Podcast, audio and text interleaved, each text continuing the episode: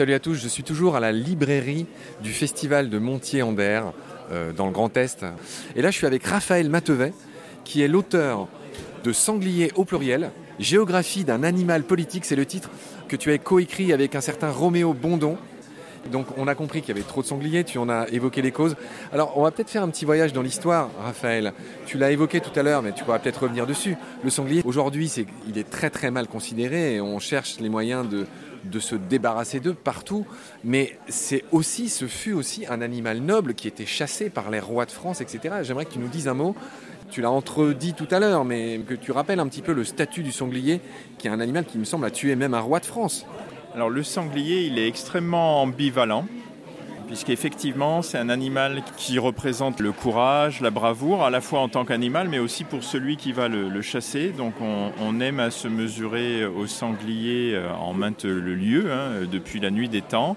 C'est un animal qui inspirait le respect, puisque contrairement euh, aux cerfs, euh, aux chevreuils, à d'autres, oui, à la plupart des ongulés, le, sanglier, lui, il peut riposter, puis il a des défenses.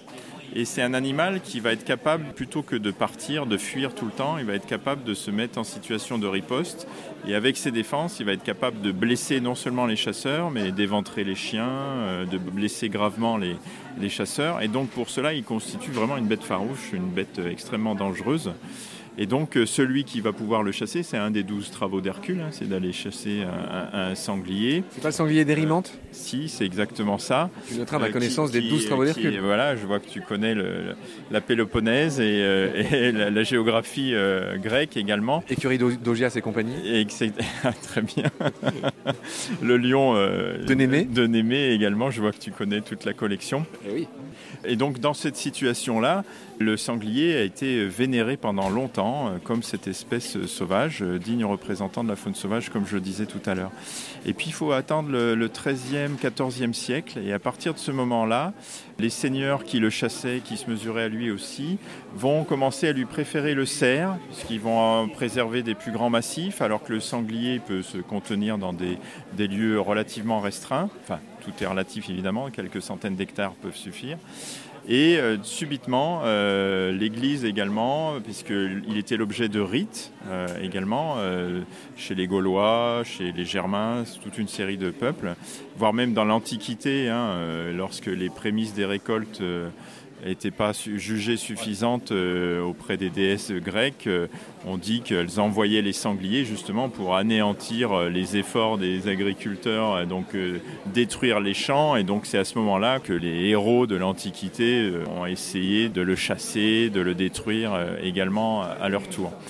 Et donc l'Église va faire en sorte de déconsidérer aussi euh, l'animal et petit à petit il va perdre son attrait, euh, y compris chez la noblesse, mais il va devenir quand même un, symbole de nombreuses régions. Ben, dans les Ardennes, euh, il va être très présent quand même dans un grand nombre de représentations symboliques justement du courage et, de la bravoure. Ensuite, on va avoir une situation où le sanglier va péricliter, les populations vont être moins abondantes et en devenant rare, il va être recherché par les chasseurs évidemment, mais aussi par les plus grands naturalistes. Comme beaucoup de naturalistes, on a été baigné un peu par les récits euh, sur les mammifères d'Europe de Robert Hénard. Et moi, ce qui m'avait marqué, c'était euh, que Robert Hénard euh, aille en Hongrie pour observer avec le roi de Hongrie, observer du sanglier de belle taille, etc. Je me disais, c'est incroyable comment il pouvait se déplacer pour être certain d'observer cet animal qui, à ce moment-là, représentait vraiment la faune sauvage. Et à partir de là, euh, on va rendre abondant les populations de sangliers et on arrive à la situation d'aujourd'hui où c'est devenu une espèce totalement banalisée. Euh, on l'a déclassé. Ce qui a contribué au déclassement, c'est la surabondance. Ça veut dire quoi déclasser pour les profanes?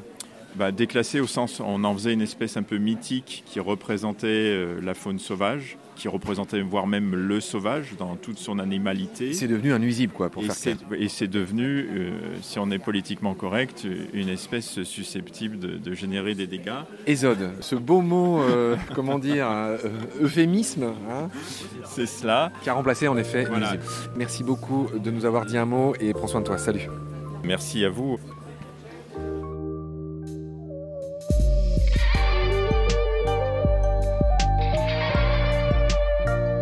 C'est la fin de cet épisode. Merci de l'avoir suivi. Pour continuer, nous avons besoin de votre soutien. Et vous pouvez nous aider simplement, en quelques clics et gratuitement. Il suffit par exemple d'utiliser le moteur de recherche solidaire Lilo. Ainsi, chacune de vos recherches sur Internet générera des gouttes qui seront reversées au projet de votre choix, comme Baleine sous gravillon par exemple. Vous pouvez par ailleurs vous abonner à nos podcasts comme d'habitude, partager les liens, devenir adhérent de l'association BSG ou encore faire un don sur Helloasso ou sur Tipeee. Grand merci par avance. Je remercie tous mes équipiers pour leur aide précieuse. Je vous retrouve bientôt pour de nouveaux épisodes. Et d'ici là, prenez soin de vous et de ce qu'il y a autour de vous. Merci. À bientôt.